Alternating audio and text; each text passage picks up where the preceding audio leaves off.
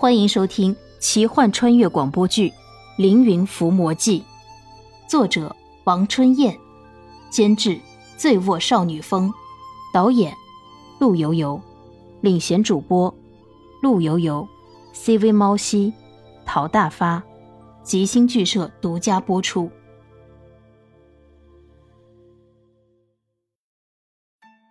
怜惜的大脑飞快思考，自己不能糊里糊涂的待在这里。自己要离开，揭开真相。怜惜问道：“我，我忘记了，两位姐姐叫什么名字？”大眼睛女子道：“公子千万不要叫我们姐姐了，公子忘记了吗？我是小斐，她是小青。”哦，小斐、小青，谢谢你们侍奉我。洗澡，小斐和小青四只手都是柔弱无骨，在怜惜身上轻轻的揉搓。莲希急忙闭上眼睛，然后想起了什么，伸手抓住小斐的手，让小斐的手抓着自己的手腕。不是这只手拉自己来的。紧接着，莲希又让小青握住自己的手腕，也不是小青。那只神秘的手在哪里？为什么拉自己来到楚国王宫呢？莲希不明白。他看着自己的手，因为泡在水里的缘故，手指上面的肌肉都是皱皱巴巴的，看起来很不舒服。莲希很累。闭上眼睛，任小斐和小青为自己洗澡。也许是因为太累了，对于年轻貌美的两个姑娘，此刻的莲溪完全没有不健康的想法。莲溪闭上眼睛，仿佛睡着了一般。洗过澡后，莲溪对几个侍女道：“我累了，想睡一觉，你们下去吧。”躺在芳香温柔的大床上，莲溪想怎么离开，要带什么东西？外面的世界什么样？我这该和外面的人怎么交流啊？这必须带的就是钱了。我这小说里面不经常写吗？有钱能使鬼推磨，这古今都一样。哎，对了，还得要一匹马，最好再有个跟班鞍前马后伺候着。这跟班啊，最好是个女孩，武艺高强，并且是上得厅堂下得厨房的那种。哎，这应该是个奢望了，能逃跑就不错了。还有，要不要带个什么令牌之类的东西？太累了，莲希想着，迷迷糊糊的就睡着了。莲希缓缓醒过来，从窗口洒进的阳光看，应该是第二天了。他透过窗户看了一下外边，这外边穿着铠甲的武士正在巡逻。他在一张看着像茶几一样的桌子前盘腿坐下，想写一点东西打发时间。这桌子上面放着竹片和刀片，莲希恍然大悟，此时此刻还没有发明毛笔，还在用刀在竹片上刻字。莲希试着刻字，这也太慢了。他突然想起来，自己似乎是带了一支毛笔，于是他赶紧取出毛笔，蘸着朱砂在竹片上开始写字。写的内容是著名的《高唐赋》，因为要参加全国书法比赛。写了很多遍都会背了，这个最熟悉，而且他还用的是古简风格写字。写了许久，莲希只觉得腰酸背痛，就伸了个懒腰，打了个哈欠，然后从桌子上面拿起一只香囊，里面有金子若干。他看着桌子上面还有一只小小的精致白玉瓶，拿起来看了看，还有盖子，觉得挺好玩，就顺手的装进了口袋里。有机会就自己跑吧。莲希站起来，随意的到外面走动。这外边的婢女和武士对宋玉可是毕恭毕敬。莲希背着手，迈着方步，溜溜达达的就走出了宫门。我应该打个的，快点离开这里。切，这里应该是春秋战国时候，哪来的出租车啊？楚国的临时国都城城街道两旁是低矮的房子，都是一层的。街道不是很宽，人来人往也还算是繁华吧。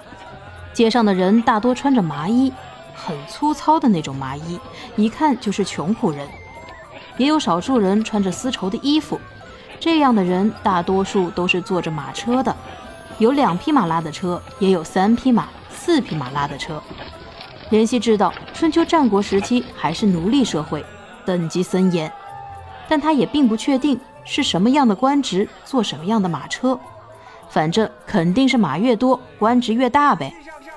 联系溜溜达达，前面是集市，有卖马的。他买了一匹马，还买了一些奇怪的干粮。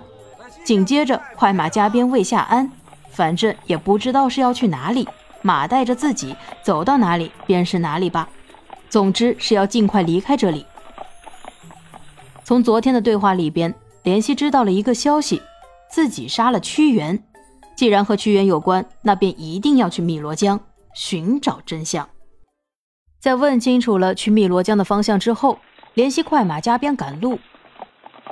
天色将晚，前面两个红色的灯笼上面用篆书写着“客栈”两个字。莲希看着这是一家客栈，就下马打尖儿。殷勤的小二接过马缰绳，赶紧将马拴好喂食。莲希看了看客栈的院子，这院子很大，靠墙是几间马棚，用来拴客人的马；另一边是养着鸡鸭什么的，应该是客栈的食物。还有一只巨大的石头水缸，很突兀。莲希多看了一眼，这水缸里面的水看起来有一些发暗，仿佛有一丝丝的黑雾。莲希来到客栈，进屋道：“掌柜的，有没有客房啦？”掌柜的是一个三十多岁的中年人，很瘦，很有精神。他抬头看了看怜惜，立刻发出赞叹：“这位爷长相真帅。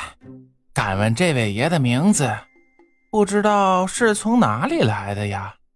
怜惜转念一想：“我现在在楚国，至少不能说自己来自楚国的敌对国家吧？”怜惜笑了笑：“啊。”我来自蔡国，名字叫莲希。掌柜的眼睛露出鄙夷的表情，应该是看不起蔡国人。哦，蔡国好，只要不是来自秦国就好。怜惜公子实在太帅了，在我们楚国，应该只比宋玉公子差一点。怜惜听掌柜的提起宋玉，有一些紧张。宋玉，我早有耳闻。文采飞扬，相貌俊美，不知道掌柜的见过宋玉公子没有？没有，宋玉公子是上等人，我等没有机会看到他的风采。掌柜的摇了摇头，联系假装遗憾的神色。啊，真遗憾。哎，对了，掌柜的，敢问掌柜的贵姓？哎，还有，我是外地人，不知道你们这里有什么好吃的。掌柜的态度谦卑。什么贵姓？我是做生意的下等人，见姓杨。至于好吃的，当然是酒和肉了。哦，好，上酒上肉。联系喝酒吃肉，偷眼看掌柜的好像心事重重，于是他倒了杯酒，然后举手喊道：“哎，掌柜的，看你好像不开心。”有什么烦心事儿啊？来一起喝一杯就忘了。掌柜的看怜惜邀请，这会儿也没什么客人，就来到怜惜身旁坐下。哎，谢谢公子，我也说不清楚有什么烦心事儿，只是最近店里发生了一些奇怪的事情。怜惜为杨掌柜倒酒，喝酒道：“奇怪的事情是什么？”掌柜的喝酒，怜惜斟酒。两杯酒下肚，这掌柜的就开始滔滔不绝了。近日店里怪事频发，养的鸡鸭猪狗之类的禽畜总是无缘无故丢失。仔细查看墙垣门户，既无人迹，亦无兽踪。主妇仆婢严加看守，终宵不见异样。而次日一早，牲畜消失如故。莲希好奇地问道：“太奇怪了。”是小偷吗？掌柜的摇了摇头，不可能是小偷，没有任何痕迹，除非是身手高明、来去无影的飞贼所为。可是功夫高强的飞贼为什么不盗金银铜器，却逮着不值甚钱的鸡鸭偷个没完没了？本集播讲完毕，感谢您的收听。如果喜欢，就请点个订阅吧。